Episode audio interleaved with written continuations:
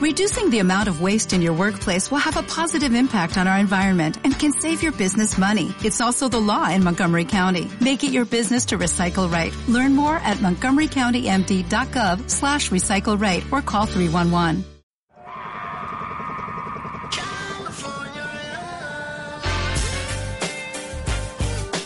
Los mejores crossover, mates estratosféricos, las mejores suspensiones, triples imprevisibles, cross talking, pizarras técnicas y espectáculo. Mucho espectáculo en la mejor liga de básquet del mundo. Arranca Conexión Deportiva con Pedro Alonso y Adrián Fou. ¿Qué tal amigos? ¿Cómo andamos? ¿Cómo está la mejor familia basquetbolera del planeta? ¿Felices porque habéis logrado alguno de esos agraciados premios de Lotería Nacional? ¿O tristes porque no os habéis comido un rosco? Bueno, sea como fuere, no os preocupéis porque el verdadero premio llega aquí, en el capítulo número 8 de Conexión Deportiva. Por cierto, penúltimo capítulo de este 2016 y como no, viene muy cargadito.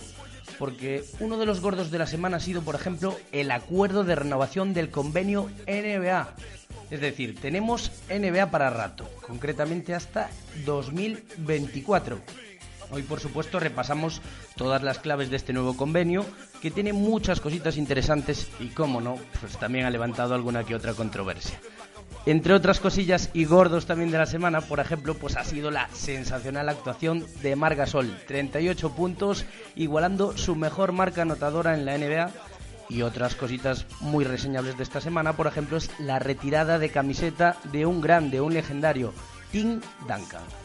También hablaremos pues, de Marcus Cousins y de otras muchas noticias reseñables de esta última semana y, como no, del Christmas Day, el día de Navidad que ya está ahí a la vuelta de la esquina y que la NBA lo celebra a lo grande.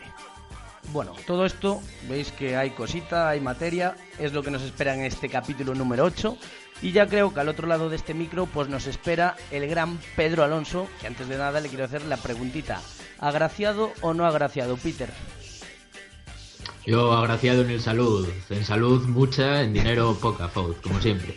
Bueno, entonces creo que estamos similares. Pero bueno, es lo que tiene el que no juega mucho, pues tampoco puede, puede recibir gran cosa, ¿no? Tampoco me voy a quejar. No soy yo de jugar mucho a la lotería, pero bueno es lo que hay. Bueno, tenemos otras grandes noticias que a modo también de, lotería, eh, en lo que a NBA se refiere, como es el, el acuerdo de renovación del convenio NBA hasta el año 2024. Parece ser que jugadores y patronal ya han establecido las, las bases de, de este próximo contrato y yo creo que es una excelente noticia para el deporte en general y por supuesto para el baloncesto en particular. Quiero destacar que, por cierto, hasta el 13 de enero no se redactará el documento de manera oficial, pero el acuerdo ya está ahí, Pedro. Sí, y es otro tanto anotado en su carrera como comisionado de la NBA para Adam Silver, ¿no? que de momento está haciendo un trabajo ejemplar. Se ha negociado bastante, digamos, entre comillas, en secreto, ¿no? No ha habido grandes voces sobre, sobre esta renovación hasta el último mes, digamos. Eh, que se iba sabiendo ya que podía estar cerca de renovar y la principal noticia, la que nos alegramos más yo creo los aficionados de la NBA, es que no va a haber lockout, ¿no? No va a haber cierre patronal, va a haber eh, NBA asegurada hasta el año 2024 desde el segundo uno, ¿no? Sin lugar a dudas. Pero bueno, si te parece lo dejamos para el tercer cuarto porque luego con Luigi tengo pensado que analicemos un poquito más en profundidad cada uno de estos puntos, en qué se ha modificado este nuevo convenio y quién sale mejor o peor parado.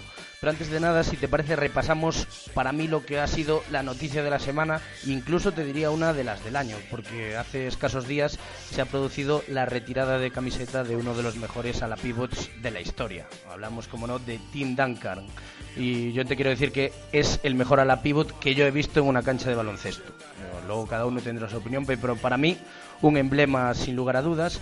Y bueno, destacar de la ceremonia que tuvo lugar en el AT&T Center eh, después de la victoria de los Spurs frente a los Pelicans y que el acto pues contó con pesos pesados de la historia de la franquicia desde David Robinson, su primer recordemos compañero de baile en, la pintura, que por supuesto tuvieron grandes palabras para Tim y todos ellos, también estuvo el Big Three formado por Tony Parker y Manu Ginobili, también sus hijos, su actual pareja, y bueno, se vio a un Timmy francamente emocionado. Por supuesto, Popovich pues, se deshizo en elogios hacia el 21, porque han compartido unos 19 años apasionantes, Pedro, con cinco anillos a sus, a sus espaldas.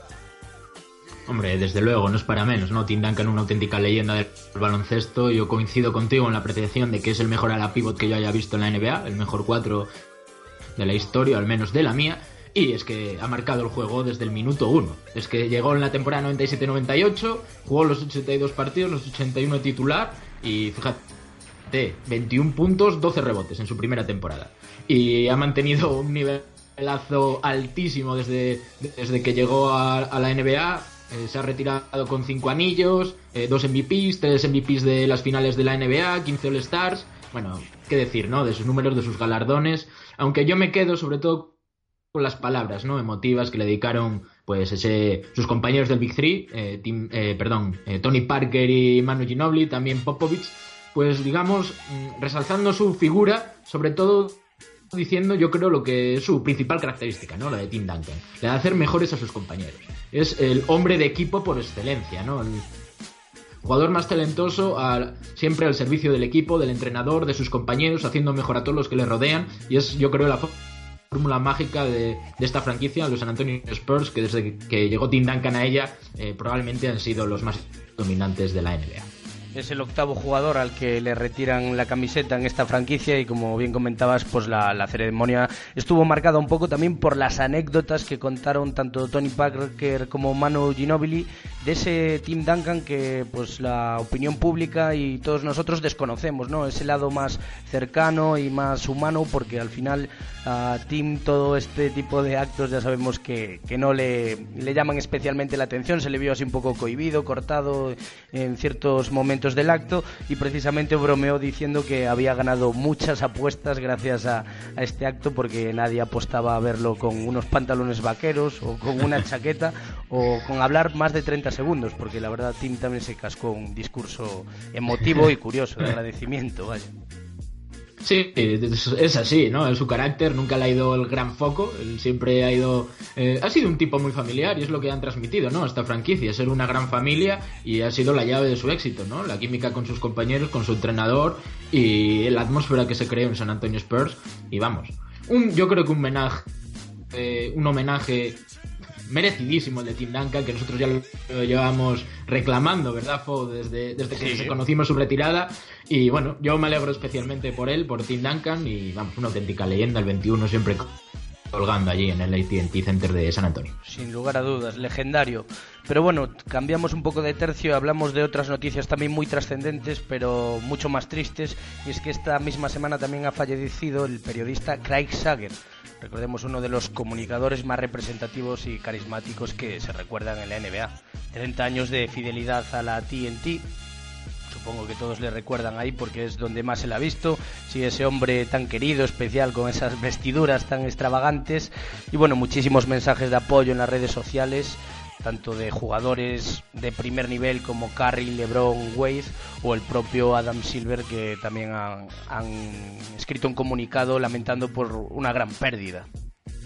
Sí, desde luego es una pérdida tremenda, ¿no? La de Craig Sager, que yo tampoco entendería la NBA sin, sin Craig Sager, ¿no? Sin las retransmisiones de la TNT. Desde que empecé a ver la NBA siempre estaba con sus chaquetas extravagantes de colores, siempre así muy llamativas, eh, con una sonrisa, a pie de campo, siempre recogiendo las declaraciones de los jugadores, de los entrenadores. De hecho, yo creo que los mejores momentos de, de Sagan han sido esas entrevistas a pie de cancha con, eh, con Popovich, ¿no? Precisamente, siempre Popovich muy escueto, muy muy poco amable con Sager, pero luego realmente tenía una gran relación, también ha lamentado su pérdida. De hecho, fue Sager el primero en entrevistar a Tim Duncan, cuando llegó a la NBA, cuando fue drafteado.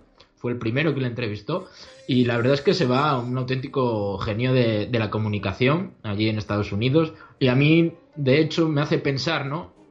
En otras grandes pérdidas del periodismo deportivo eh, vinculado a la NBA que hemos tenido aquí en España, con los que crecimos, como fue el gran eh, Andrés Montes. Sin lugar a dudas, una larga y dura enfermedad, además por partida doble, cáncer y leucemia, pues han terminado, como bien dices, con un periodista deportivo al que yo creo que todos nos gustaría parecernos y aprender un poquito en este mundillo tan complicado como es, por ejemplo, el de, el de la NBA.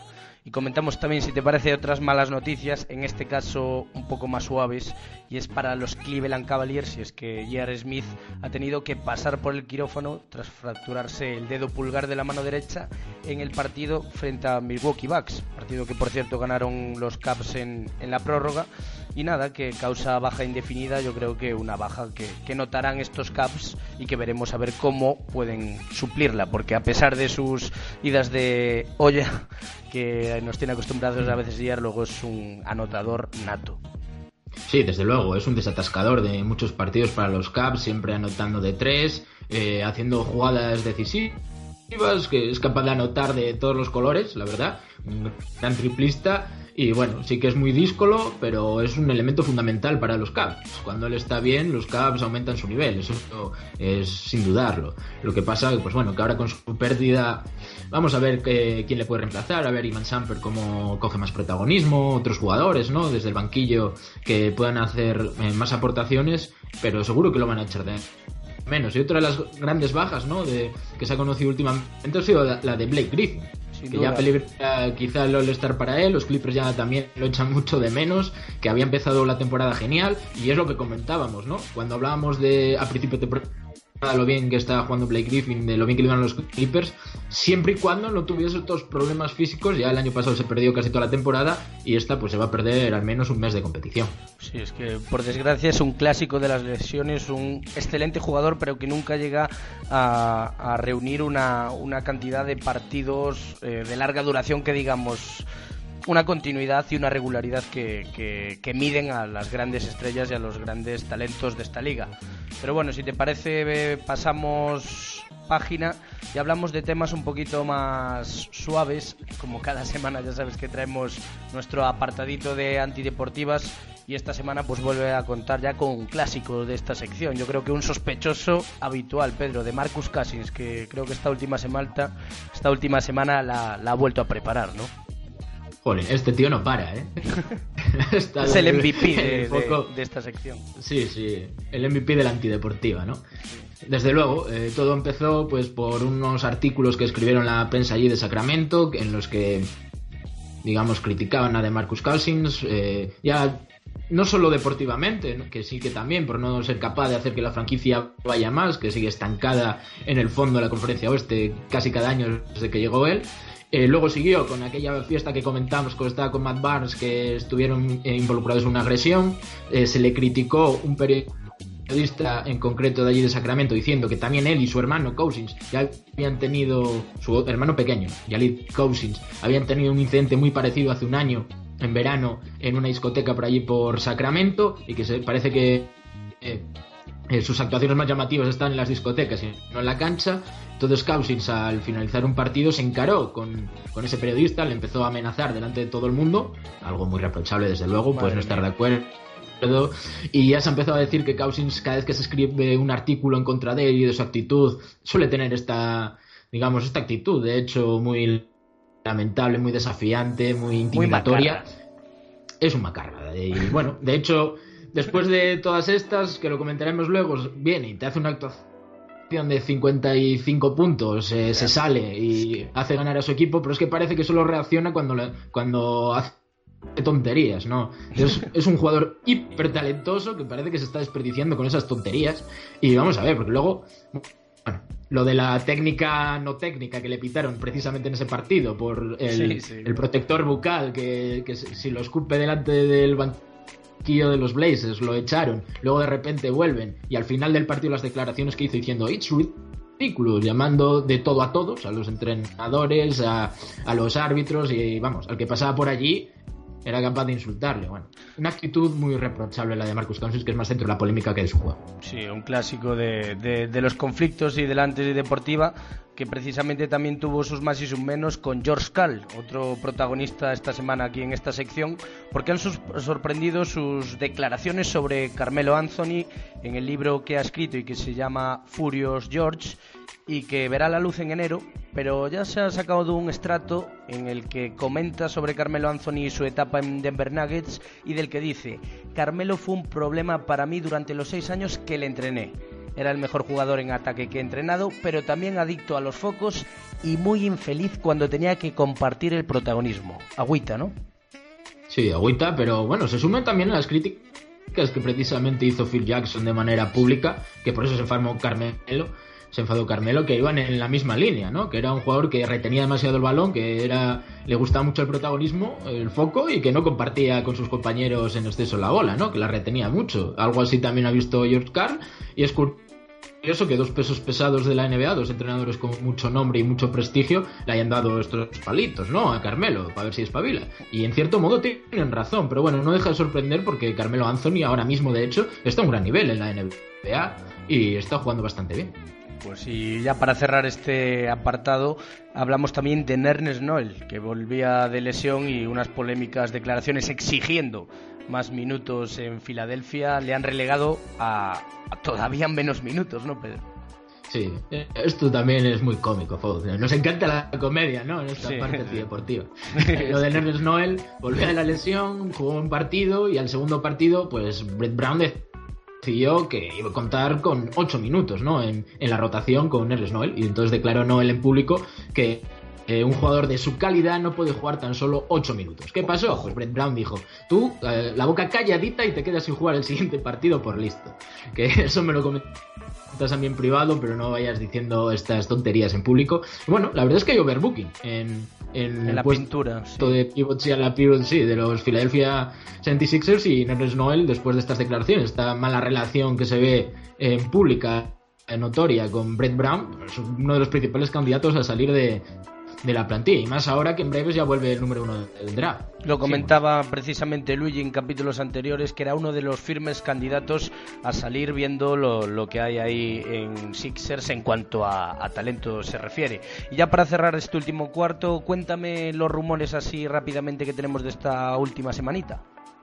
Sí, pues bueno, claro, con el nuevo convenio, la agencia libre que se prepara para el próximo verano, pues ya puede haber una pequeña revolución y se habla de la revolución que puede haber en, en, el, en los Warriors, ¿no? Stephen Curry últimamente ha coqueteado mucho con, con los Hornets, con Charlotte, con su ciudad, allí en Carolina del Norte, le encanta Charlotte, de, los Panthers de la NFL, y bueno, se podía especular con que en esta agencia libre pudiese viajar hasta Charlotte. A mí me parece un tema muy raro, ¿no? Teniendo además a un Kemba Walker a ese nivel y que los Warriors no lo van a renovar por el máximo seguro. Yo creo que va a cobrar unos 36 millones casi seguro por temporada cuando renueve Stephen Curry.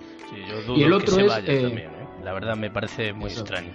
Le doy muy poco crédito a esos rumores, ¿no? Es como lo de Durant a los Wizards, que a mí se me gustaba más que nada, porque hubiese más competencia en la conferencia este, porque era su ciudad, pero al final nada de nada. Y el otro rumor es Hayward, ¿no? El Gordon Hayward, el alero de Utah Jazz, que podía, dicen, reencontrarse en la agencia libre con, con su, con su entrenador en la Universidad de Butler, que es eh, Brad Stevens, que es el actual técnico de los Celtics, podía viajar ¿no? a, a, Boston, a Massachusetts, para jugar con esa franquicia, se rumorea mucho y yo creo que sería una incorporación ideal para los Celtics, aumentando el, el talento de la plantilla. Pero bueno, vamos a ver, muy poca credibilidad y es muy de cara al futuro, ¿no? Todos estos rumores. Sí, siempre demasiados rumores, pero muy, muy poquitos traspasos en estos dos meses de, competición que llevamos. Algo, un hecho noticiable casi, que no se haya producido nada reseñable en este tiempo. Cerramos aquí este primer capítulo cargado de noticiones. ¿Qué, me comentabas? Dime. No, no, nada, nada, una tontería. Te voy a decir que que todos los traspasos se mueven menos que tú en el sofá viendo la NBA con la cervecita. es que, completamente. Que te tengo cata. Completamente, es hasta sorprendente, la verdad, que no se haya movido nada en este en estos dos meses. Pero bueno, algo algo algo seguramente se tendrán reservados algunas algunas franquicias y algunos general managers. Lo que decía, cerramos aquí este primer cuarto y nos metemos ya de lleno, si te parece, en el análisis y en los jugadores de esta última semanita en la NBA. Vamos a por ello.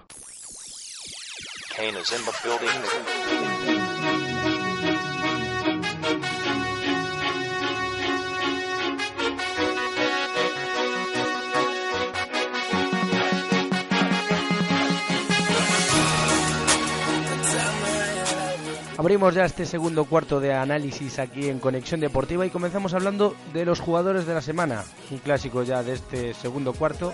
Y hablar de jugadores de la semana es hablar de Demar de Rosen, que como venimos comentando programa tras programa, el jugador de los Raptors sigue dando mucho que, que hablar y por supuesto brindando grandes actuaciones para los suyos el líder de los Raptors, que venía de, un pequeño bajón después de un gran inicio de, campaña, pues ha ayudado a la franquicia canadiense a ganar tres de sus últimos cuatro partidos con unas medias de 31 puntos, cuatro rebotes y medios y tres asistencias y media.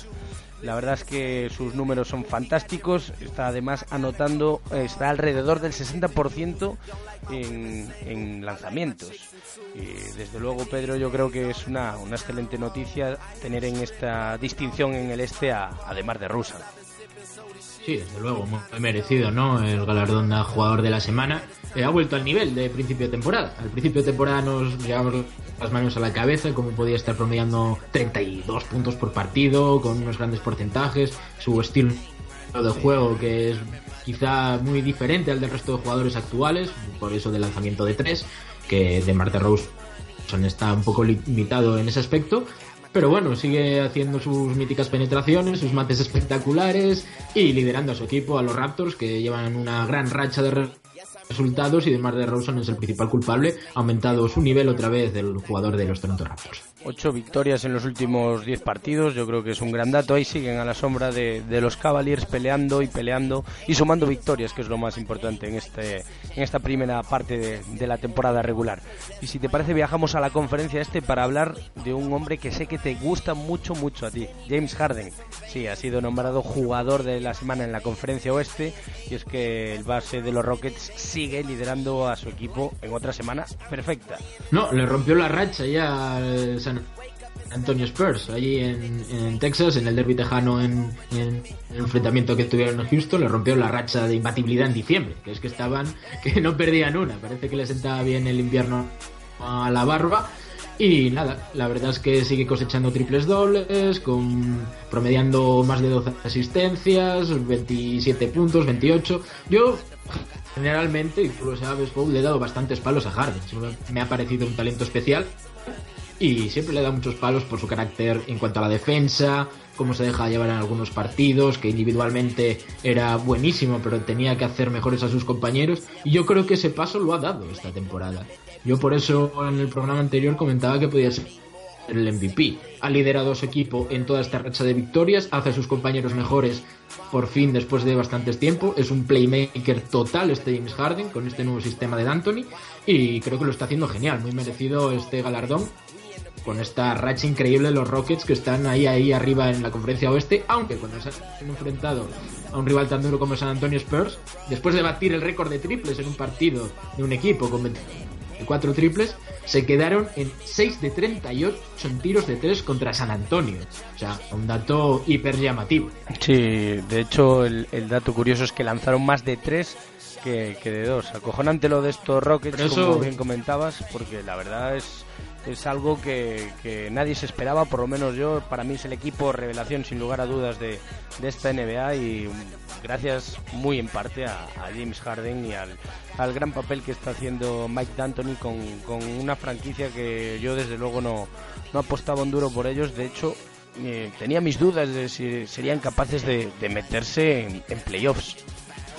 Sí, yo también tenía mis dudas, pero míralos, ahí están con 22 victorias y 8 derrotas, haciendo un auténtico nivelazo de baloncesto, promediando 113 puntos por partido, el segundo equipo que más puntos promedia, justo detrás de los Warriors, y jugando a un gran nivel estos Rockets, con un Eric Gordon que también desde el banquillo está peleándole, ¿no? el sexto jugador del año a, al bueno de Louis Williams de los Lakers. Pues si te parece repasamos otras actuaciones individuales importantes y de paso algunos partidos reseñables, como es por ejemplo la de, Marcus Cousins, que sin lugar a dudas yo creo que ha sido la actuación de la semana. Comentábamos antes en el primer cuarto que, que es un hombre capaz de lo mejor y lo peor. Parece que cuando viene algo malo le sucede algo también positivo y en este caso son 55, 55 puntos, líder y clave en la victoria de, de los Kings y yo creo que pues al final es un talento que de estos genios con la cabeza bastante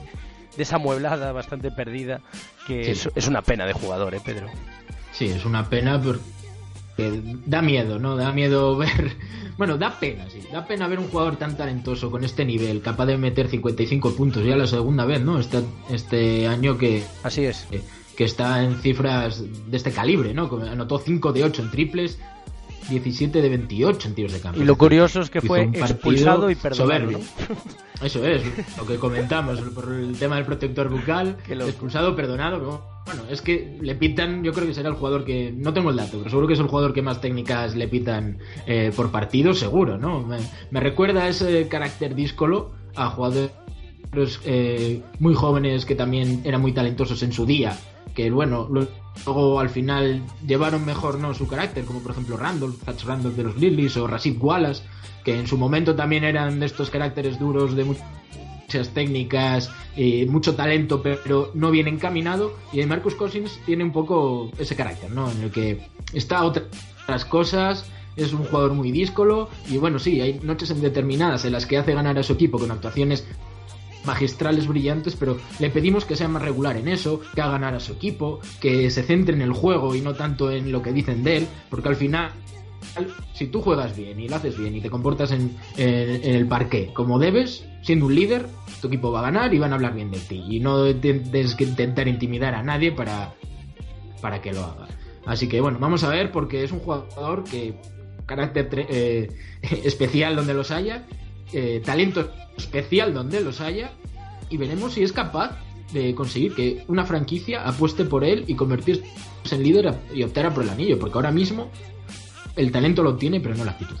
A ver, a ver, veremos de, lo que es capaz, pero hasta ahora eso, 55 puntos, 13 rebotes para tumbar a unos Blazers que McCollum se fue hasta los 36 puntos y Lilar a los 24 y 15, asistencias. Viendo estos números, todavía para mí adquieren mayor valor esos 55 puntos siendo capaz de, tumbar a, los Blazers. Y nada, en otras actuaciones de, de, la semana, pues el de siempre, ¿no? Russell Westbrook esta última madrugada se volvió a ir hasta los 42 puntos, 10 rebotes, 7 asistencias segundo partido consecutivo que supera los 40 puntos. Solo Anthony Davis lo había logrado hasta el momento. Madre mía, madre mía.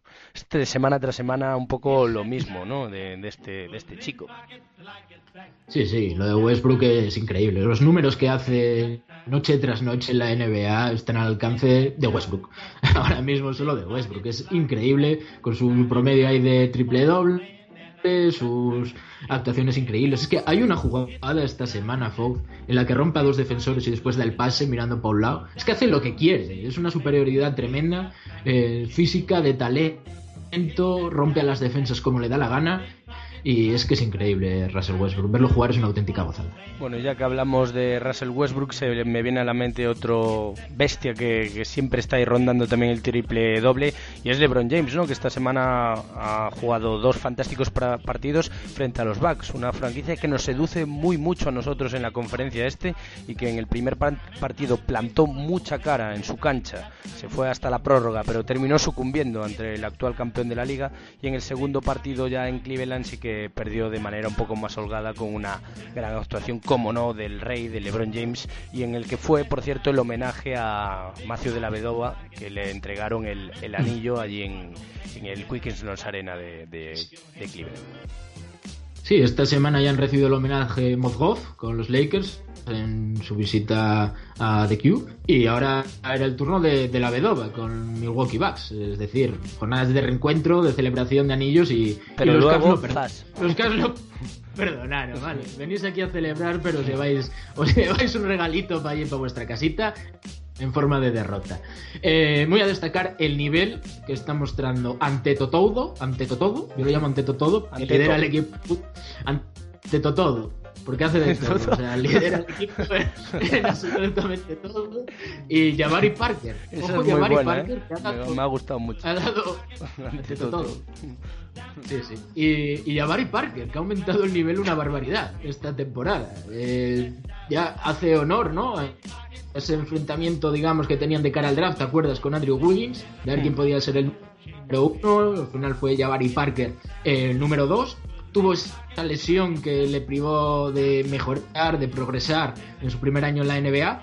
Y parece que esta temporada, después de su buena campaña, ¿no? La pasada, está en unos números actualmente soberbios. Un gran momento de forma para Jabari Parker, que junto ante todo creo que forman la mejor pareja de aleros en la NBA, junto con Durant y Draymond Green. Están a un nivel brutal y le pusieron muchos aprietos a los Caps. Al final, en el primer partido, en la prórroga, lo solucionó LeBron James con, con, ese triple a falta de menos de un minuto. También muy buen nivel de Kyrie Irving. Precisamente LeBron James y Kyrie Irving, anecdótico, ¿eh? Se llevaron un mate en la cara a ambos del rookie Mal, eh, Malcolm Brogdon, que la verdad, vaya muy tiene el tío, ¿eh? Los dejó estupefactos a los dos. Sí, la verdad es que fue precioso. Estaba viendo otra vez ahora, madre mía. Y nada, te quería comentar también. Está, perdona, se está volviendo un clásico. Este enfrentamiento entre Milwaukee y Cleveland Cavaliers ya es un clásico de la conferencia este y para mí es de los partidos que más me gusta ver. Sí, en lo personal, ¿eh? Sí, sí, siempre están muy, parejos y, y, divertidos, que es algo de lo que carece mucho la conferencia este. Y luego también repasando a grandes rasgos, pues nada nuevo sobre la Bahía. Los Warriors continúan a lo suyo. También San Antonio Spurs. Y luego, pues otras franquicias que sí que han titubeado un poco en esta última semana han sido, por ejemplo, Memphis Grizzlies, que venía de perder tres partidos consecutivos. De hecho, hubo recadito de Fitzel, que exigía un poquito más de liderazgo en el equipo. Parece que Mark captó el mensaje y esta última madrugada frente a los Pistons se fue a los 38 puntos, igualando su mejor anotación de, de, de siempre en la NBA y parece que Mark está dispuesto a llevar a estos Memphis a, lo más alto, ¿eh? a, pese a ese mini bache. Destacar que, que volvía Conley el anterior partido y esta madrugada quien ha vuelto, Parsons, el desaparecido, le llamo yo. Sí, sí me llevo desaparecidos de que llegó a la NBA, prácticamente. Es más conocido por sus novias fuera de, del parque que, que, por su juego. Pero bueno, sí, eh, varias derrotas seguidas la más dura quizá la última contra los Celtics, un rival duro en el que Isaiah Thomas se fue hasta los 44 puntos, dando una auténtica exhibición absoluta con 7 triples anotados de 10 intentos y 17 de 17 en tiros libres. El enanito aquí, ¿eh? Isaiah Thomas, qué, lujo, ¿eh? Qué lujo verlo jugar, ¿eh? Cómo mola este Isaiah Thomas. bueno, sí que se llevó un recadito ahí Margasol, ¿no? Entrenador, de los líderes de la plantilla que no. Un poco. Yo no lo entendí, la verdad. Yo creo que. Si, si algo ha hecho Margasol ha sido dar paso al frente con la baja de Michael Lee haciendo ganar el, al equipo cuando parecía que habían dado por terminada la temporada prácticamente. Michael se calentó un poquito. Se calentó un poquito. Volvió, yo, Troy Daniels lo ha hecho bien también. Eh, eh, por ejemplo, contra los Celtics jugó muy bien, metió 24 puntos y eh, creo que es también un jugador físicamente brutal. Vi el otro día una acción que parecía un receptor de la NFL. Y lo que comentabas, pues ¿cómo respondió Margasol? Pues volviéndose a zampar a uno de los grandes pivots de la NBA, esta vez a Drummond, ya le tocó en su turno hace un par de semanas a Whiteside, en ese doble enfrentamiento se lo jaló y ahora le tocó a Drummond. Eh, eh, se impone el talento, ¿no? De Margasol al físico de esos pivots, que son muy parecidos, Drummond y Whiteside. Sin lugar a dudas. Y talento... de Gasol siempre. De Gasol lo único que decir, lo último, pues eso, que sigue anotando de tres como una burra y cada vez, no sé, me sorprende más los, los movimientos tan estéticos de lanzador de media distancia, de tres. Eh, es que tiene una serie de repertorio brutal, brutal Margasol muy, muy contentos estamos nosotros del rendimiento que nos está regalando el mediano de los gasoles este año en la NBA y que pelearemos mucho desde aquí, desde Conexión Deportiva, para ver si lo podemos ver, yo espero que sí, en el All-Star Games de, febrero. Y ya antes, antes de cerrar este segundo cuarto, comentamos un poquito precisamente de este Detroit Pistons, ¿no, Pedro? Que me los traes ahí un poco en ese, uno de esos equipos a la baja de esta semana. Eso es, y eso que volvió Reggie Jackson de su lesión, pero parece que no ha sabido encajar las piezas Van Gundy o que no funciona, ¿no? El regreso de Reggie Jackson a las pistas. Porque es un jugador clave de estos Detroit Pistons, de hecho el año pasado creo que fue All-Star. Muy fácil. Sí, y los Pistols a mí, no sé, es un proyecto que con este entrenador me tiene muy buena pinta. Llevan ahora cuatro derrotas consecutivas y justo antes de la derrota contra Chicago Bulls eh, hubo una especie de reunión de los jugadores de la plantilla de los Pistons y nada, jugaron contra los Bulls y palmaron. Y le preguntaron en rueda de prensa a Van Gundy que qué opinaba de estas reuniones de jugadores. y dijo que estas reuniones de jugadores son una mierda, que no valen para nada. Van Gandhi tan explícito como siempre, un, un, señor de estos que se viste por los pies, ¿eh? Muy, sí que sabe, Van Gandhi sí que sabe. Eh, no se corta un pelo Van Gandhi y no le falta razón. Eso al final no sirve de nada. Lo que él quiere es que estén en la cancha, donde se tienen que unir es dentro de la cancha, no, no tanto fuera de ella y reaccionar porque de momento malas sensaciones en esta última racha. Pues yo y todo lo contrario, por ejemplo. Ah, bueno, perdona, te, comento yo a, un, a un equipo que había empezado muy bien y que me ha decepcionado mucho como, como se ha producido ese cambio tan radical y son Los Ángeles Lakers de Luke Walton, que llevan en los últimos 10 partidos tan solo una victoria y nueve derrotas que les ha llevado pues a abandonar por supuesto los codiciados puestos de playoffs en la conferencia oeste. Y la verdad es que no sé estoy un poco contrariado en cuanto a este este cambio tan drástico de, actitud y de, de, resultados, ¿no? Todo empezó un poco a raíz de aquella lesión de, de Angelo Russell. Y yo creo que ahora las cosas pues han empeorado todavía más en, en Los Ángeles y no tiene muy buena pinta. Es verdad que es una plantilla muy joven, con mucho talento, por supuesto. Destacaron una semana más el gran papel que siempre juega Lou Williams, para mí sexto mejor hombre seguramente del año.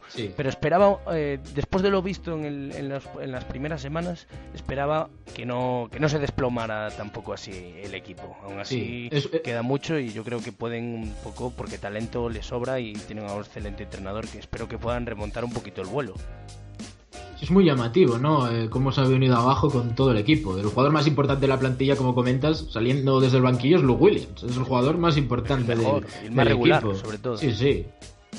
Sí, porque Randall nos da una de cal y una de arena. Generalmente eh, hace buenas actuaciones, pero de vez en cuando nos regala partidos bastante horrendos. Pero bueno, es la juventud de estos Lakers que de momento una mala dinámica. Igual que los Blazers, ¿eh? Que yo siento extenderme mucho para este cuarto, pero es que los Blazers están encajando 113 puntos por partido. Es un auténtico desastre en defensa y aunque en ataque siempre lo hacen bien, con Lillard y McCollum esa pareja anotando muchísimo, llevan ya cuatro derrotas seguidas y muy malas sensaciones. Están en momento playoffs, pero con un balance negativo. Yo confiaba mucho. 18 confiaba digo confiaba mucho en Terry Stotts la verdad también después de lo visto en la, temporada pasada y desde luego que sí que bastante decepcionante también. Pero bueno si te parece cambiamos de tercio y hablamos de, equipos al alza.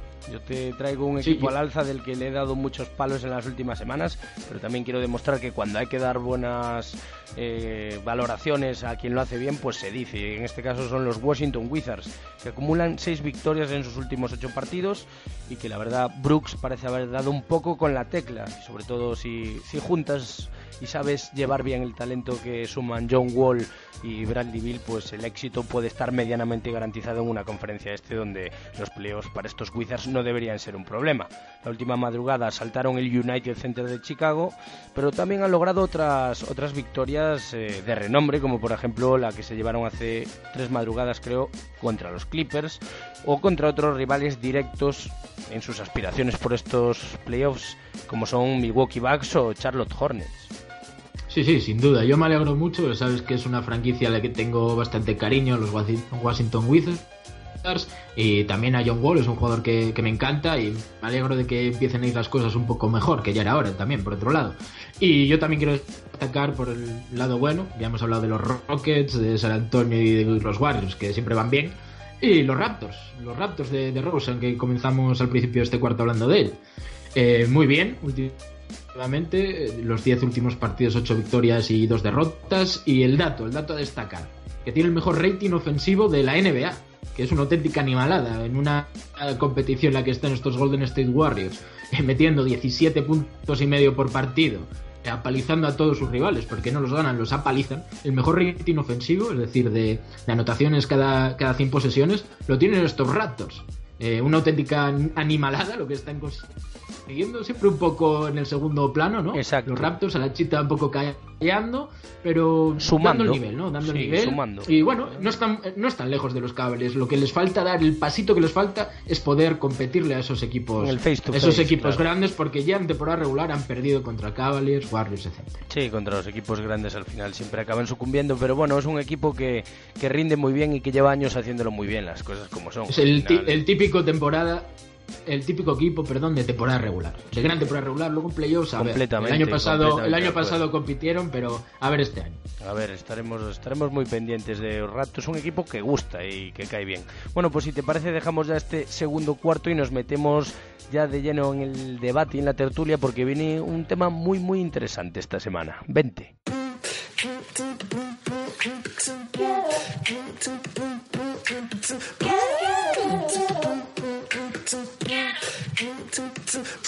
I got that. Be more in me, yeah, that's my problem. I rep my city. Yeah, bitch, I got nah. Fuck what you heard. Niggas be wildin'. You got me fucked up. I'm from the bottom. Oh, yes, Lord. Walk like I'm pimpin'. Pues abrimos ya este tercer cuarto aquí en Conexión Deportiva. Un tercer cuarto, por cierto, que viene muy cargadito hoy de, de información y de opinión porque venimos para analizar el acuerdo de renovación del convenio NBA, como comentábamos al inicio del programa. Y damos ya la bienvenida a Luigi, que se incorpora con nosotros para comentar todo este nuevo acuerdo. ¿Qué tal, Luigi? Muy buenas, ¿ya estás por ahí? ¿Qué tal, chavales? Un placer una vez más. El gusto es nuestro, tío, claro que sí. Pues nada, si os parece, yo eh, empezaría comentando un poquito las claves, los puntos más gordos de este nuevo convenio, en qué se modifica, qué cambia, qué se mantiene. Y bueno, si os parece, pues comentamos a grandes rasgos que el convenio, como decíamos, se firma hasta el año 2024, pero a partir del año 2022 cualquiera de las partes podría poner fin a este nuevo acuerdo y que se redactará de manera oficial un- una redacción en texto eh, a partir del próximo 13 de enero. Eh, en líneas generales, ¿qué pasa? Pues el reparto se mantiene entre propietarios y jugadores, es decir, el 50% va para los jugadores y el 49% para los propietarios. Y aquí, Pedro, me venías comentando antes fuera de antena un poquito el porqué de, de, de estos porcentajes, ¿no? Sí, así es, porque hace siete años cuando se firmó el nuevo convenio colectivo que terminaba ahora y por eso hay un nuevo eh, convenio NBA, eh, los jugadores habían firmado este, ¿no? El 51% del reparto de las ganancias de la liga para los jugadores y el 49% para los propietarios. Y hubo mucha polémica con aquella firma en la que los jugadores decían que se habían bajado en cierto modo los pantalones, ¿no? Estaban muy en contra de ese acuerdo porque antes de ese convenio hace siete años con el cierre patronal, eh, los jugadores apercibían el 57% de las ganancias de la liga. Entonces, ahora mismo eh, vemos que sí, claro, se ha incrementado muchísimo el dinero que va a ganar la NBA con este acuerdo televisivo con, con Disney, con ESPN, Turner Sports, los patrocinios y demás. Van a ganar un pastizal increíble de más de 24 mil millones eh, de dólares, que es una auténtica burrada. Y claro, eh, los jugadores firman este nuevo convenio porque van a ganar más dinero, pero no, no van a ganarlos en términos de porcentaje. Es decir, hace años el porcentaje de las ganancias de la liga era mucho mayor para los jugadores y ahora mismo siguen ese 51% que en cierto modo sí, van a ganar más pasta, pero no consiguen ¿no? el acuerdo que querían muchos jugadores de la NBA con los que han sido muy críticos, ¿no? con algunos de la asociación de jugadores que dicen que se han bajado los pantalones en ese aspecto. Sí, es que bueno, en líneas generales podemos decir que ¿qué trae consigo este nuevo convenio? Pues principalmente lo que comentabas, subida salarial, es decir, más pasta. Eh, para daros un dato y que empecéis a comentar, para que sepáis, por ejemplo, a partir del año que viene el salario medio en la NBA pasará a ser de 8 millones y medio y en la 2020-2021 pasará a 10 millones. No sé, Luigi, a ti qué te parece, por ejemplo, estas cifras. Si ya nos manejamos en unos términos eh, un poco es- desmesurados, porque estamos hablando del salario mínimo, ¿eh? Ojo. A mí me parece que afecta principalmente, eh, bueno, de- mm, doy por hecho que afecta a los jugadores que ya, que ya están en la liga, pero sobre todo a, a los europeos, ¿no? Eh, va a ser muy, muy complicado para, para los equipos europeos mantener a sus estrellas que se sienten seducidas por la, por la NBA, porque eh, mm, un salario de 8,5 millones eh, de, euros o de dólares en este caso es inalcanzable prácticamente para ningún equipo de, baloncesto en Europa. Eh, también quiero resaltar el que eh, cae de cajón, pero bueno, eh, esto, este, la firma de este convenio supone que durante los próximos siete años no va a haber un lockout. Eh, con lo cual eso dota a tanto a jugadores como aficionados y a toda la estructura de- del baloncesto americano de una seguridad, ¿no? También hay que tener en cuenta que durante los lockouts los jugadores no cobran. Eh, entonces, mm, digamos que mm, es un yo gano, tú ganas, ¿no? Sí, Eh, en ese ambas sentido. partes. Sí, ambas partes salen beneficiadas, ¿no? Como quien dice, de, de este nuevo convenio, que por cierto también incluye una semana más de temporada y una menos de pretemporada. ¿Qué implica esto? Pues que se van a reducir los famosos back-to-back de los que ya habíamos comentado y pues parece que las franquicias tendrán un poco más de, de respiro en el calendario, ¿no, Pedro? Eso, es- eso para. Bueno, dale, Pedro.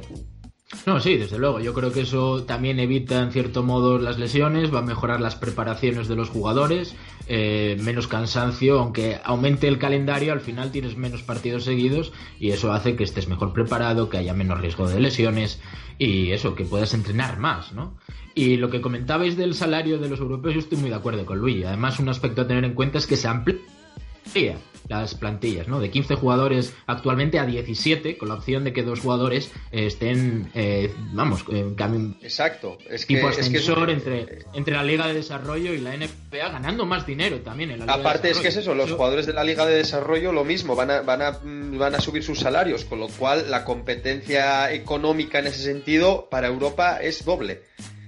Claro, es que la Liga de Desarrollo podía tener más nivel viendo muchos jugadores de, los que hay ahora, ¿no? De Europa, las grandes estrellas de Europa, se pueden permitir ir a, ir a la NBA y bueno, igual tener una temporada un poco más de transición para ganar luego más pasta, ¿no? Es que allí, es lo que comentáis, el sueldo mínimo, el mínimo son 800 mil dólares. Aquí en Europa, ¿cuál es el medio? Es que el medio igual no alcanza ni, ni el mínimo en la NBA. Y el tema es un poco más el deportivo. Eh, la ambición ¿no? personal que tengan los, deportistas de del baloncesto europeo. Me voy para tener, digamos, un rol secundario, ganando más dinero, pero no jugando quizá los minutos de calidad. O me quedo aquí en Europa ganando igual menos pasta, pero siendo el máximo protagonista. Es un factor muy a tener en cuenta, pero es que al final que son los son profesionales y si te pagan más en un sitio, ¿tú qué vas a hacer? Pues generalmente te vas al sitio donde más te pagan, normalmente. Luego ya, pues, yo que sé, hay casos excepcionales donde también cobran mucho aquí en Europa, como puede ser el caso de Sergio Yul, que se quedó aquí, y, y una cosa que le honra, ¿no? Porque allí seguramente podría ganar más pasta. Yo también quisiera destacar un poco, el, es un aspecto menor que los que estamos comentando, pero es el hecho de los derechos de imagen, ¿no? Eh, el hecho de que a partir de la firma de este convenio eh, van a ser los propios jugadores los que controlen todos sus derechos de imagen y, no la propia liga. Entonces, eh, otro, otro, digamos, otro poder de seducción más para para, para, los jugadores europeos, ¿no? Eh, el hecho de que mm. todo lo que genere yo con mi imagen me lo voy a me lo voy a quedar yo y aquí en Europa pues bueno pues los derechos de imagen en función del contrato que tengas firmado pues eh, un tanto porcentajes para el jugador, tanto porcentajes para el club. Entonces en ese sentido la verdad que la NBA se ha puesto las pilas y ha firmado eh, un acuerdo que realmente lo que busca es eh, fortalecer su propia estructura y ser mucho más atractiva de puertas para afuera. Otro punto que me ha llamado a mí también bastante la atención de, este nuevo convenio es, por ejemplo, que eh, las estrellas NBA o los que hayan logrado distinciones o algún tipo de galardón reseñable, pues que van a poder renovar hasta por cinco años antes de que expire, un año antes de que expire su contrato. Lo que yo creo que la liga busca un poco aquí es lograr que jugadores de franquicias pequeñas tipo Anthony Davis pues se mantengan eh, en, esos, en esos equipos y lograr así pues un poco que, no se formen pues este tipo de, franquicias en, las que están todos los cracks ahí juntos y otras como por ejemplo eh, los Pelicans pues puedan mantener a sus grandes estrellas pudiendo renovarlos un año antes de que expire su contrato. No sé qué opináis vosotros sobre esto. Sí, además eh, se amplía, ¿no? El contrato máximo que se puede firmar en vez de cinco años pasa a ser seis años, ¿no? Y los jugadores mayores de 36 años que antes tenían que cobrar, ¿no? En función de la edad, ahora pueden cobrar el máximo y pueden ampliar su contrato máximo hasta los 38 años en vez de solo hasta los 36. Eso sí, beneficia mucho a, a, los jugadores en, cuanto a la pasta que pueden apercibir, ¿no? En los contratos de larga duración y sin embargo también puede meter un poco de miedo a los general managers renovar a jugadores que puedan tener riesgo de lesiones, ¿no? Hay que jugársela un poco, yo creo que los general managers van a tener que comerse un poco, rucarse más la cabeza para estructurar estos contratos. Y sí, la verdad es que lo que busca la NBA es que no se junten tantos equipos medio all-stars como se han juntado los Warriors este año y distribuir un poco más el talento, que haya más jugadores en la NBA y yo creo que el principal beneficiado de todo ello, porque los jugadores ganan más pasta, los propietarios ganan más pasta, pero es que realmente es todo debido al acuerdo televisivo alcanzado por la NBA, ¿no? Yo creo que el tanto para notarse aquí por cómo se ha negociado este convenio NBA por la cantidad de pasta que van a, a, recoger tanto los jugadores como los propietarios es Adam Silver, ¿no? El, eh, comisionado de la NBA, que creo que de momento está haciendo un trabajo impecable. No, desde, luego. Eh, no hay que olvidar que David Stern eh, mm, arrastró dos lockouts a sus espaldas durante su largo mandato. Y Adam Silver, pues a los escasos dos años de coger las riendas de, del comisionado, pues ha conseguido firmar un acuerdo que mm, tiene, digamos, contentos a todas las partes, que la NBA es, es no no es moco de pavo, como se dice aquí, ¿no? Ha habido voces críticas, ¿eh? ha habido voces críticas, por ejemplo, Draymond Green de los Warriors ha estado bastante crítico, ¿no? Con los jugadores que de la asociación que ha negociado el convenio, el presidente es Chris Paul, el vicepresidente es como Carmelo, LeBron James. Sí, por, más que nada por la medida que afecta a, los jugadores menores de, de, 36, ¿no? Porque se supone que estos jugadores con los, con los nuevos contratos que se van a poder firmar son ellos los beneficiados. Entonces, bueno, ahí entramos ya un poco en el, en el debate de eh, si han mirado eh, por ellos o si han mirado un poco por el por el, el, global, ¿no? de los jugadores. Entonces, bueno. Huele un poquito. Sí, bueno, y también de hecho, de, Draymond Green, que bueno, que en fin, que. Si le puede dar un palo. Que la lengua, que la la que le quema. Si le puede dar un palo a alguien, le da. Sí, no, pero bueno, es curioso porque además LeBron y Chris Paul van a entrar en esa terna de jugadores y obviamente pues que, pase a 38 años el, la media de corte, por así decirlo, de llegar a firmar contratos de, de hasta 6 años, pues ojo ahí. Pero bueno, como bien decía Pedro, también los general managers tendrán que medir muy bien y pensárselo muy bien a la hora de firmar contratos tan largos a jugadores tan veteranos que no sabes luego cómo tampoco, eh, tampoco hay que obviar el hecho de que, digamos, es, la firma de este convenio es un, punto de partida eh, para el, escenario que se va a abrir en los próximos años. Porque, vamos a ver, estos 24.000 millones, eh, vale, están muy bien de ingresos, pero también hay que generarlos. Con lo cual, eh, preparémonos para ver sponsors en las equipaciones y olvidémonos ya de las camisetas limpias de publicidad en la NBA, porque hay que generar dinero por algún sitio. Sí, claro, eso, eso va unido, ¿no? La publicidad va unida a, esta nueva pasta porque, vamos, es un contrato televisivo y, claro, las marcas van a tener que verse, visualizarse para ganar dinero, ¿no? Y entonces, si no, no habrían pagado este pastizal. Yo lo que quiero decir también es que, en términos absolutos, todos van a ganar más pasta, pero yo creo que es lo que comentaba. Yo creo que el punto más clave es el 51-49, ¿no? Yo creo que ahí los jugadores mm, podían haber sacado más al fin y al cabo son ellos los grandes protagonistas de la liga. Hace no tantos años ganaban bastante más dinero en porcentaje, ese 57-43, y creo que es bastante... hay que criticar un poco ese aspecto, ¿no? Al fin y al cabo no han obtenido mayor beneficio. Lo que han negociado, sí, son cosas en las que van a ganar más pasta, pero no ellos. O sea, quiero decir que no lo han negociado ellos. El contrato televisivo no lo han negociado los jugadores en sí. No, eso lo negocia la de la NBA. Claro, ellos dentro de ese contrato televisivo que va a hacer ganar dinero a todos una barbaridad, yo creo que el porcentaje del pastel que se pueden haber llevado era mucho mayor, era el 57 que tenían hace unos años, aunque sea un 55. Sí, desde luego. pero al final les pasta.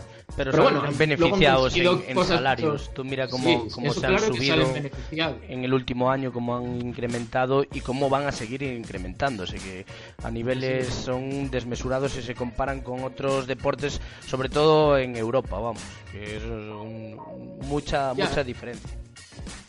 Pero luego, luego hay que ver, ¿no? Hay que ir, eh, va a ser progresivo un poco el cambio estos años, este par de años hasta que, digamos, ya se quede un poco estructurado el, los niveles salariales de superestrellas, estrellas, buenos jugadores, eh, jugadores, digamos, específicos para, eh, para defensa, rebotes, para los triples, ¿no? Los especialistas, digamos, ¿no? Hay que ver cómo se estructuran esos, esos salarios, los escalones de nivel de, dinero que puedan apercibir y bueno, también han conseguido, es cierto, cosas pues un poco más secundarias, ¿no? Como las, pensiones para los jugadores mayores de 50 años, para los jugadores que se retiran más jóvenes o que pasan solo 3 años en la NBA, sí que van ese aspecto un poco más social también a ganar más dinero y es una gran noticia, pero yo insisto en ese 51-49 creo que deberían haber negociado mejor los jugadores ese aspecto.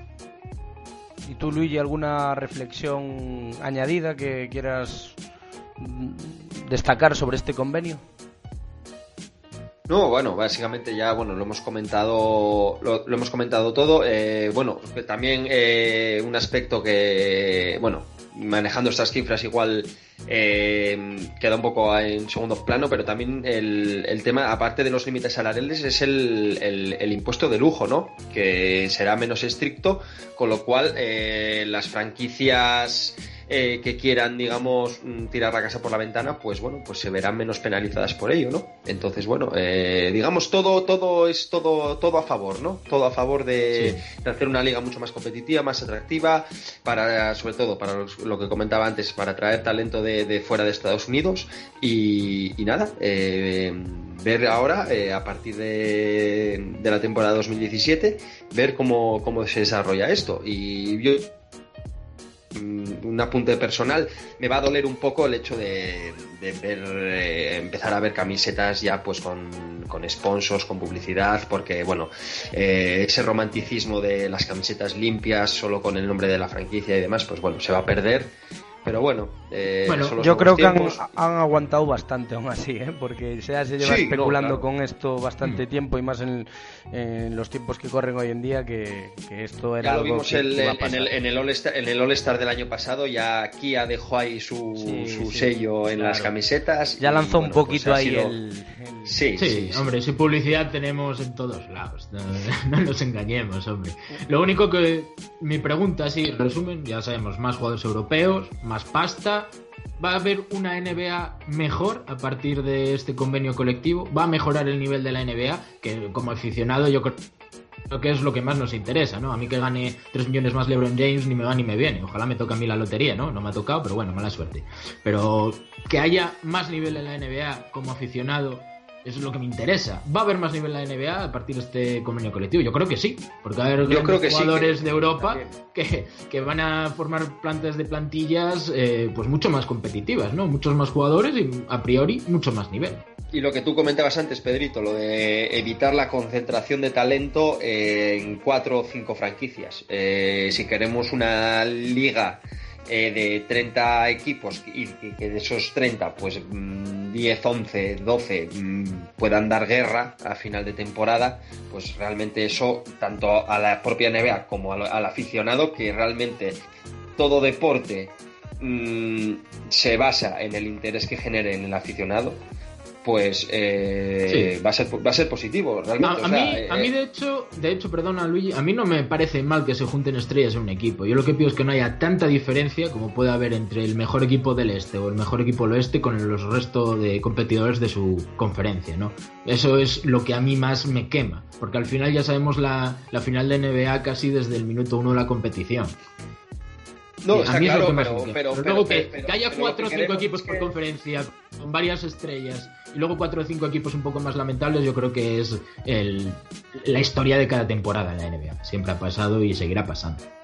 No, está claro, pero, pero el hecho de que eh, lo que tú dices, de que al empezar la temporada ya la gente lo que lo primero que de lo que habla es de la de la virtual final que va a haber, ¿no? y yo creo que eh, digamos, eh, distribuyendo mejor las superestrellas eh, el talento, como decíamos antes, pues digamos un poco abrir ese abanico de aspirantes, ¿no? Que, realmente es lo que es lo que yo siempre es lo que busco. Hace, cuánto que no vemos una sorpresa en la NBA? Muchísimo tiempo. O sea, de un equipo que, que, que ya nos vamos a la, a la década de los de los 90, de de algún equipo, unos Houston Rockets de, de, antaño, pues que mm, clasificándose octavos llegan a ser campeones de la NBA o cosas así. Eso hace, eso bueno, y es muy difícil que lo veamos, pero bueno. Nunca subestimes el corazón de un campeón, que decía Exacto.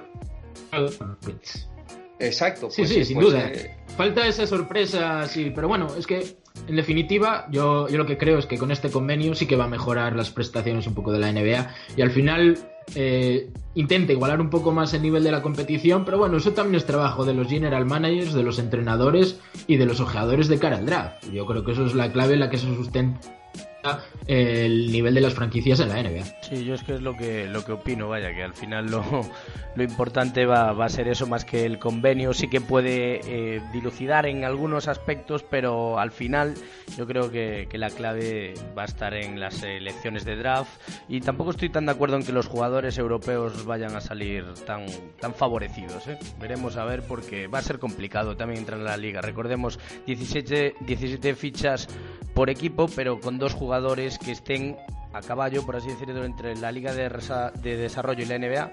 Van a formar un total de 510 jugadores, que van a ser entre 30 y 60 jugadores más que hasta ahora.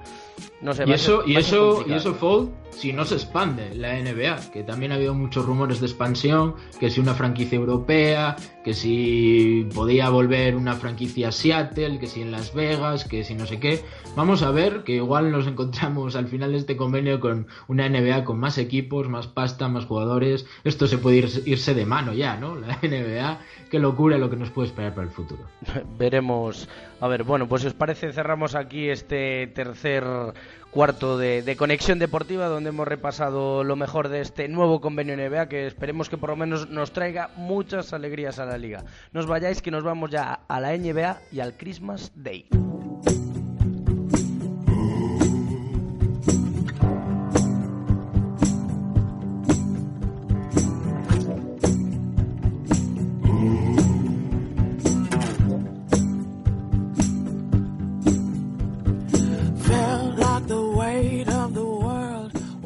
Pues antes de finiquitar este octavo capítulo de Conexión Deportiva hay que hablar un poquito de los nuestros, de la NBA y por supuesto también de la agenda que se avecina este fin de semana por el día de Navidad que en líneas generales pues nos ha sorprendido un poquito.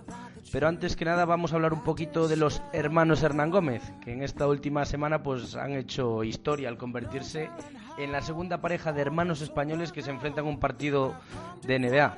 Eso sí, hay que destacar que el, enfrentamiento ha sido un tanto amargo porque Juancho solo estuvo en cancha dos minutos y ni tan siquiera pudo coincidir con su hermano mayor Willy, que sí que cuajó una gran actuación. Se le nota cada semana un poquito más dentro, un poquito más adaptado a la liga.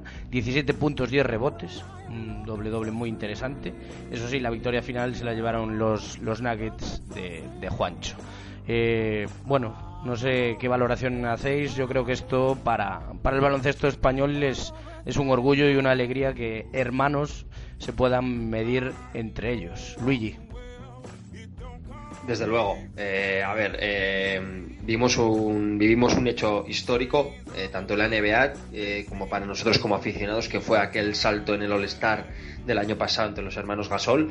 Y bueno, el, vivimos el otro día el debut de los hermanos Hernán Gómez. Eh, eh, lo cierto es que bueno, que no coincidieron en pista. Juancho solo disputó, creo que fue un minuto. Y, bueno, a ver, esto se trata de ir derribando barreras, eh, está claro. Eh, a nivel a nivel individual, yo creo que está mucho más asentado. Bueno, esto es esto salta a la vista, ¿no? está mucho más asentado en su franquicia Willy que, que, Juancho. Pero, pero bueno, yo sigo viendo a los dos hermanos con, con proyección y con futuro en esta liga, la verdad. Por cierto, os quería comentar una cosilla porque está muy es una, una chorrada, pero el tema de Willy todo el mundo le llama Billy, pero realmente como tal y como se escribe eh, he escuchado algún debate sobre esto también en algún programa de televisión que han hablado sobre ello aquí en España. Realmente eh, la gente le pronuncia Billy, pero yo realmente le, llamo Willy. No sé cómo, cómo lo veis vosotros. Bueno, Guillermo, y, y, nos quitamos de historias. No, no sé, la verdad es que eh, desconozco, eso ya tendríais que preguntárselo a él cómo pronunciarlo. yo también lo suelo llamar Willy, a veces Billy, no sé. realmente, como se escribe, se llama Willy, se pronuncia así con W, pero realmente algo comentaban de que le llamaban Billy desde pequeño, no sé, una, una pájara. No sé, esto es como lo de, lo de Samper y Samper, ¿no? El futbolista cedido por el Barça al Granada, que si es Samper, pero todos le llaman Samper, pues bueno, al final, no sé, lo desconozco completamente. Al final nosotros lo llamamos el, hermano mayor de los Hernán Gómez y así nos quitamos de problemas y ya está. Bueno, la verdad es que tiene que estar muy contento Billy Willy o como queréis llamarlo. Eh, está haciendo unas grandes actuaciones, lo que ha dicho Luigi, se le ve muy asentado ya en los Knicks, aprovechando muy bien los minutos, en victorias, en derrotas, siempre tiene su granito de arena que aportar. Y Juancho, pues es un caso muy similar al de Alex Abrines, que Alex Abrines hizo la mejor, su mejor actuación de la temporada anoche, 18 puntos, 5 de 11 en triples, además asumiendo responsabilidades en los momentos más decisivos del partido, eh, destacando en su papel de especialista, ¿no? que le está eh, metiendo Donovan de triplista, pero tanto Juancho como Abrines salen y desaparecen ¿no? de la rotación. Hay partidos en los que tienen protagonismo, otros en los que apenas juegan, incluso se han quedado sin jugar eh, algún encuentro. Sin embargo, eh, Billy, Billy, Hernán Gómez, eh, sí que juega, ¿no? Tiene ya sus minutos asegurados, es parte integrante de la rotación, jugador importante desde el banquillo y cada vez jugando mejor. Es un auténtico lujo tener un enfrentamiento por segunda vez en la historia del baloncesto español entre unos hermanos. Y son muy, cuando hemos visto los Gasol, cuando hemos visto a los Gasol hace creo que fue siete años que, que tuvieron su primer enfrentamiento en una cancha, nos pareció muy emotivo Luego hemos visto lo que comentaba Luigi en salto entre dos en All-Star. Eh, la bomba y decíamos, jolines, esto es irrepetible. Pues bueno, en cierto modo y a pequeña escala, pues, los Hernán Gómez lo han podido conseguir, lo han repetido. Y sobre Alex Sabrines, bueno, comentar un poco que yo creo que el partido de esta última madrugada, donde anotó esos 18 puntos, creo que puede ser un poquito un punto de inflexión para él y, tanto para, Vinny, para Billy Donovan en el aspecto de, contar más con él, darle más confianza, porque al final fue el clave en el inicio del último cuarto con ese parcial de 2 a 16 para los Thunder, con 12 puntos en 3 minutos y con con galones, asumiendo pelotitas calientes y yo creo que esto es lo que espera Billy Donovan, un poquito de, de Abrines, que cuando salga pues pueda a veces eh, decidir o, o, descorchar un poco el partido cuando se encuentran en fases así un poco más complicadas. No sé cómo lo ves tú, Luigi. A ver, yo considero a Alex Abrines eh, un jugador eh, muy válido para, para Oklahoma y, más teniendo en cuenta que Mm, el rooster que tienen son de jugadores por, por el estilo. Eh, a mí no me parece para nada que desentone. Eh, no, hay más que ver los 18 puntos que se ha metido esta, esta pasada madrugada. Además, eh, muy seguro desde la línea de, de tres puntos con cinco triples. Y además, en modo de desatascador, ¿no? y aparte, se nota en el movimiento de balón eh, le dan la bola para que lance. O sea, eh, es, tienen confianza en él realmente en su efectividad eh, más allá de la línea de tres. Y, aparte, como llega, digamos, como novato en la liga y, digamos, con esa cierta humildad que tienen los europeos al entrar en esta vorágine que es la NBA, pues me parece que es un chaval con las cualidades y sobre todo con la actitud necesaria para hacerlo bien.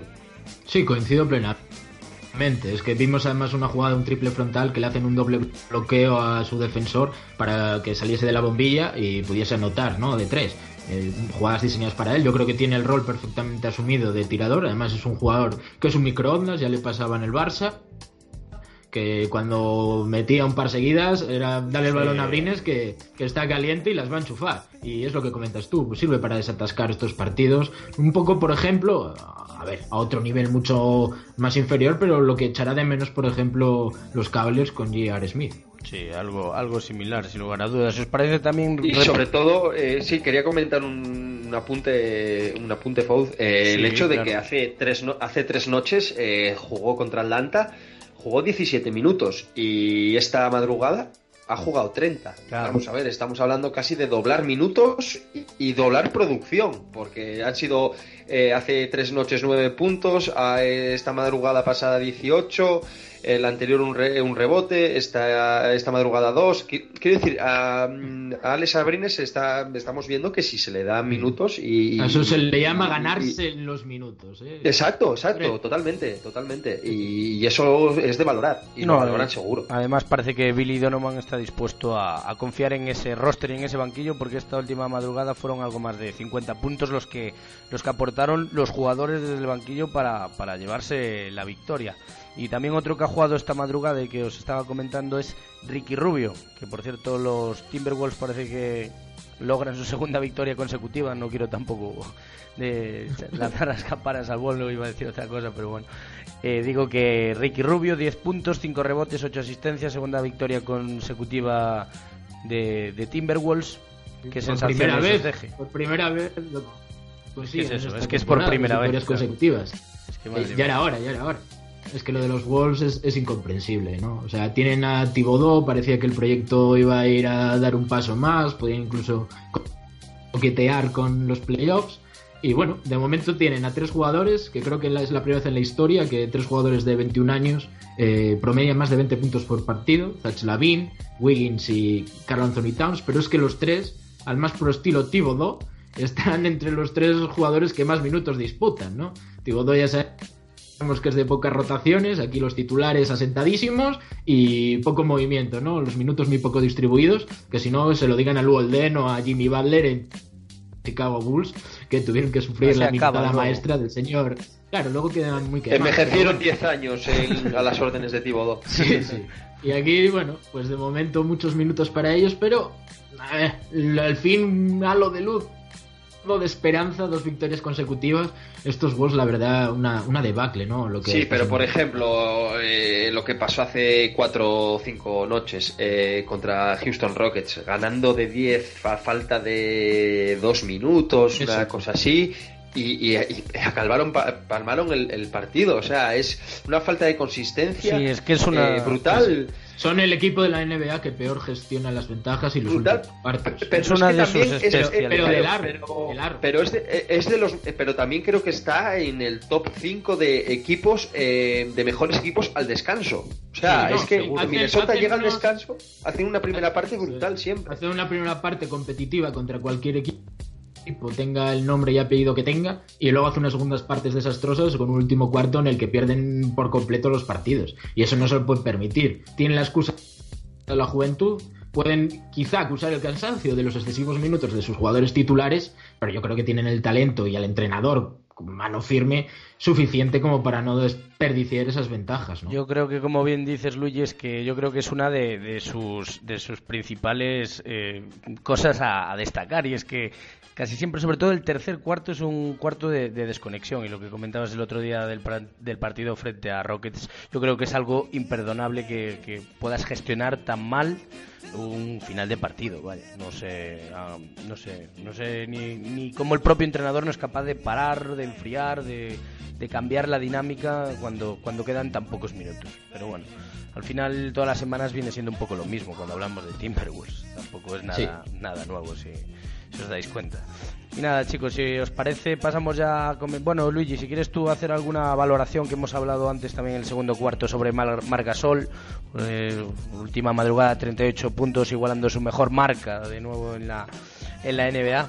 ¿Qué, qué decir ya, no? Porque lleva unas semanitas Marc. pues venían de eh, palmar yo creo partidos. que yo creo que le han dado el jugador de la semana a- le está picando la camiseta y quiere conseguir el jugador del mes Eh, no, no se me ocurre otra cosa yo bueno a ver el duelo de esta pasada madrugada bueno como según la- lo habréis comentado eh, contra Andre Drummond quiere decirte que tampoco es jugar contra tu primo del pueblo quiere decir que es Andre Drummond uno de los mejores defensores de la NBA y ambos lados de la pista le secó o sea Sí, eh, ya le pasó- es que Ya le está- pasó que está- lo comenté antes con, con Whiteside, con dos pivots Sí, sí. del Lo, eh, y lo como. Los secó a los Y- dos, de la misma Y encima es que tú los ves a priori, los pones al lado a Gasol y a Whiteside y a Gasol y a Drummond y, y- y- y a simple vista dices tú, bueno, pues eh, va a sufrir Mark, pero no, es que mm, eh, tiene tantos registros, tantas variantes en su juego, salgo, salgo de tres.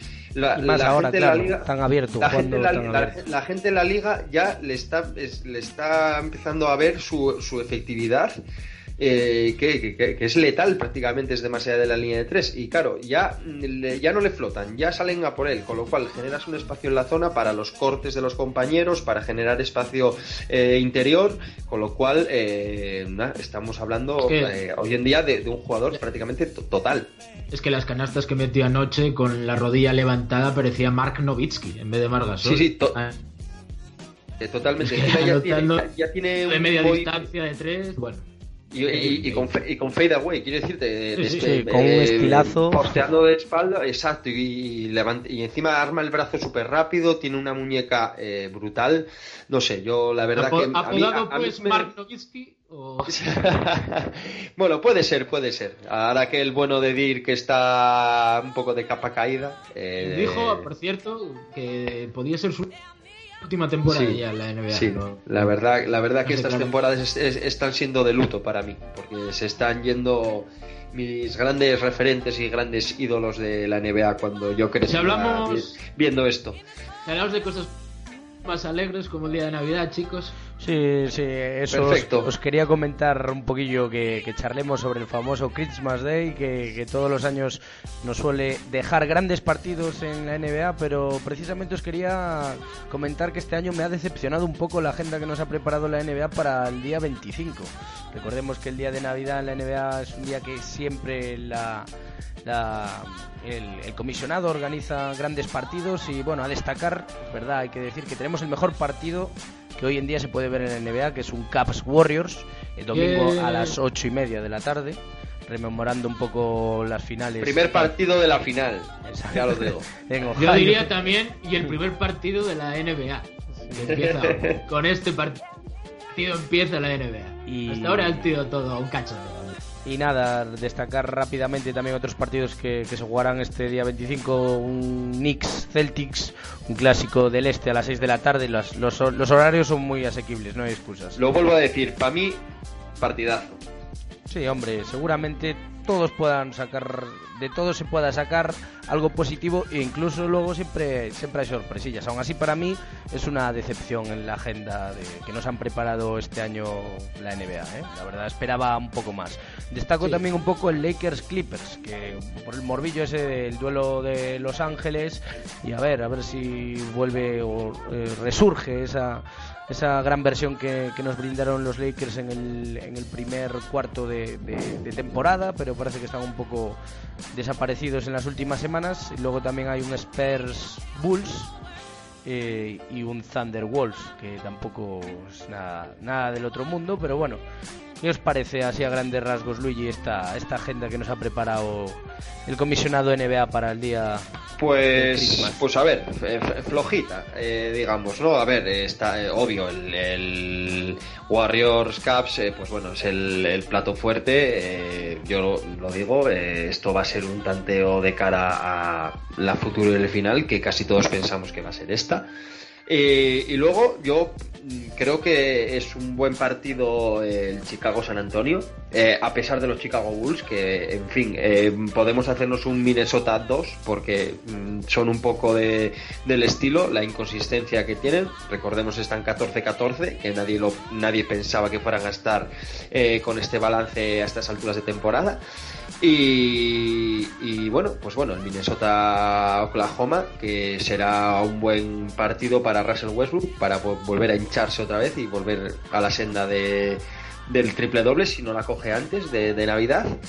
Y luego, bueno, el, el, el, derby, como decimos aquí, angelino, que, bueno, yo soy muy de Lakers y, a ver, no sé, yo creo que los Lakers eh, contra los Clippers salen con una motivación extra allí, en la, allí en Los Ángeles eso, eso lo, lleva, lo llevan dentro.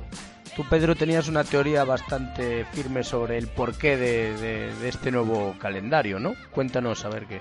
Sí, vemos que hay partidos un poco más pobres, ¿no? Que quizá la agenda del Christmas Day de, de otros años, los que hemos tenido enfrentamientos brutales, aunque en esta tenemos el Caps Warriors que es a las ocho y media y es el partido grande el que apetece ver, ¿no? Los otros casi podrían ser hasta prescindibles, en cierto modo, en comparación con ese partido, ¿no? El mejor que se puede ver en la NBA actualmente.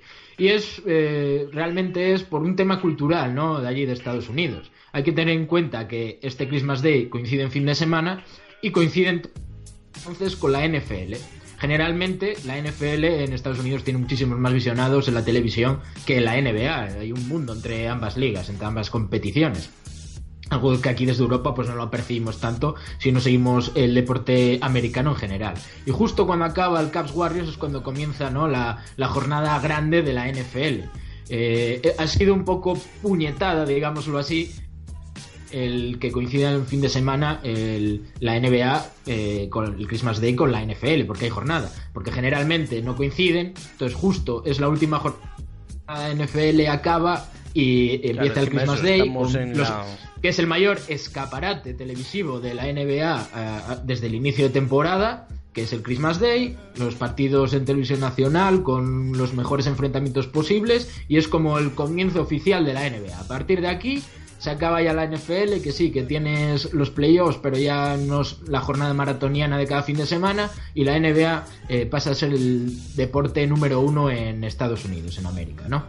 Y entonces es eso, es un tema más que cultural, por eso quizá hay partidos un poco más digamos, de flojos. no, de que sí, más flojos que otros años debido a eso. Y sin embargo, el Cavs Warriors no coincide con ningún partido NFL, está todo previsto, todo planificado al detalle en el calendario del deporte en Norteamérica. Bueno, pues una porrita, una porrita. solo, faltaba que después del convenio que han firmado hagan coincidir eh, los mejores partidos a la vez, ¿no? Eh, sería ya de Vamos, te ponen a los de las a los, a los de las Cowboys de la NFL a la vez que los Cavs y los Warriors y es para, para tirarse de los pelos. Pero bueno, hay que ver aquí el calendario del fútbol europeo que, que también es para tirarse de los pelos, amigos.